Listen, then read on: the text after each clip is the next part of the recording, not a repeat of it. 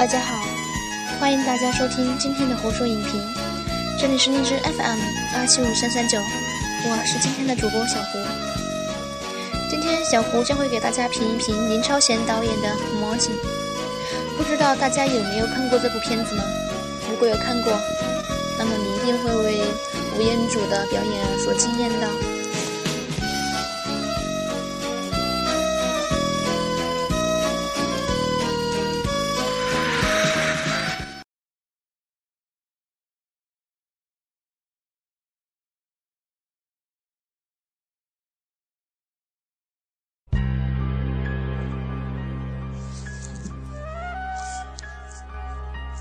吴彦祖好像演类似精神病患者的角色演上瘾了。在2004年《新警察故事》里的因缺少父母亲关爱而挑战警察的，竟是与疯狂的阿祖；在2009年《新属世界》里讲义气而又偏执的阿杰；再加上这次林超贤魔警的王伟业。不过，从这三个类似的角色里，我们可以看到的是，如今年近四十的吴彦祖他的成长轨迹。当初《我仅》打了噱头是香港大案的真实改编。老实说，我是看到林超贤选的这这部影片，看完影片是因为吴彦祖想写一些感想。看林超贤的片子，大场面的警匪斗绝对会让你感觉很爽。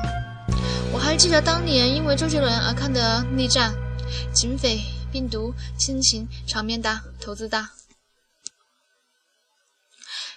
逆战很大程度上把重心放在了场面的描述，嗯，更注重，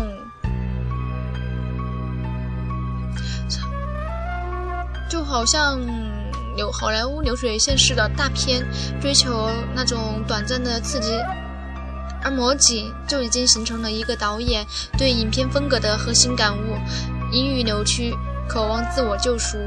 重现了一个活在自己世界里的人如何面对这个不好不坏的世界。吴彦祖配王伟业这个角色，用句不恰当的话是天造地设。这个角色似乎是为吴彦祖量身打造的。影片的开始，对着王伟业就是一个面无表情的特写。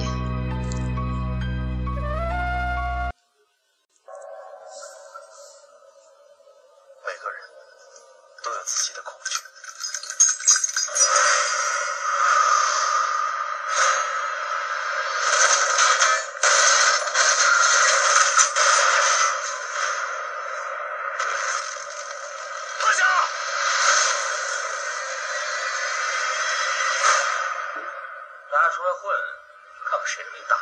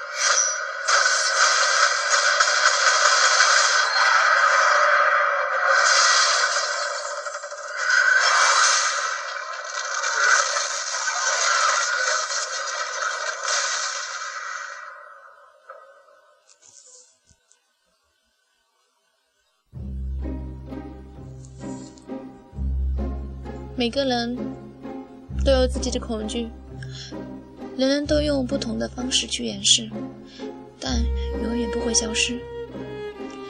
我需要一份安全感，而这而这套制服让我有了安全感。其实刚开始，导演就别有用心的让人物强调制服，刻意把重犯韩江与当年被王伟业放火烧死的一名警察的容貌混在了一起。一个精神病，一偏执，在不知情况的救了重返寒江，终于触动了自己的心魔。既想遵循一直坚持的近乎于偏执的正义，又觉得自己有必要亲手杀死恶人。影片用了大量的灰色影调来呈现人物的精神扭曲、人性挣扎。其实，王伟业在一定程度上跟韩江很像，只不过韩江是一个彻底放弃自己的魔鬼。王伟业在内心里接受不了自己是个警察却在杀人的事实，还在好人与坏人之间摇摆吧？怎么说呢？很多人都说，其实韩江就是王伟业内心里的另一个自己。这话说得很对，所以。这就很容易解释为什么王伟业在杀人时会把自己幻想成韩江。那个女警同学在关键时拉了他一把，无奈他陷得太深。尽管照顾那位老婆婆这么多年，从他点燃火柴的那一刻开始，心魔已重，他就不能再回头了。这个世界。一个人物性格的形成必然不是孤立的。如果你无法解释一件事，那么就一定有你不知道的事实存在。片子一直对王伟业精神问题的由来掩藏甚深，花了大量的镜头来呈现渲染王伟业的挣扎。他的性格为什么会这样？他为什么要花大量的时间来照顾一个无亲无故的老人？我们从后面往前看，收楼的傻猪油，居民投诉收楼的泼油漆，一直梦到被烧死的人，这些串起来就是当年因为为守住自己的家，阻止警察收楼，王伟的爸爸被因为一一名警察的无意而被烧死。接着，王伟业为报仇，在那个警察家里放了把火。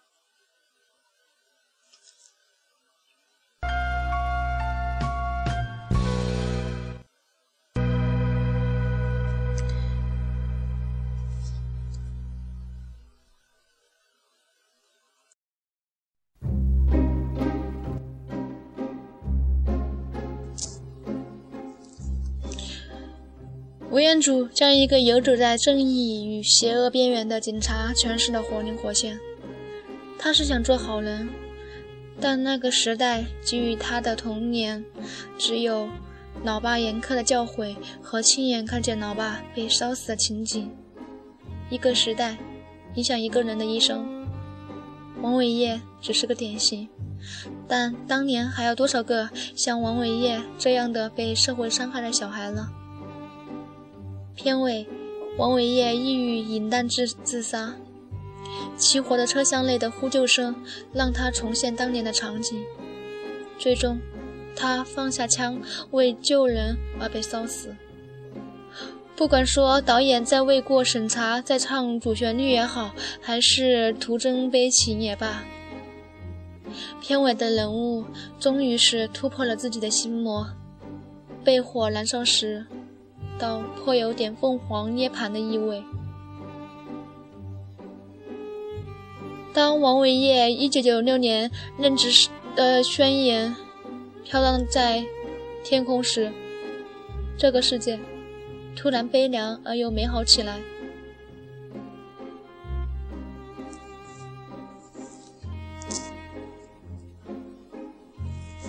我们生活在这个不好不坏的世界里。何其幸运，而又何其不幸！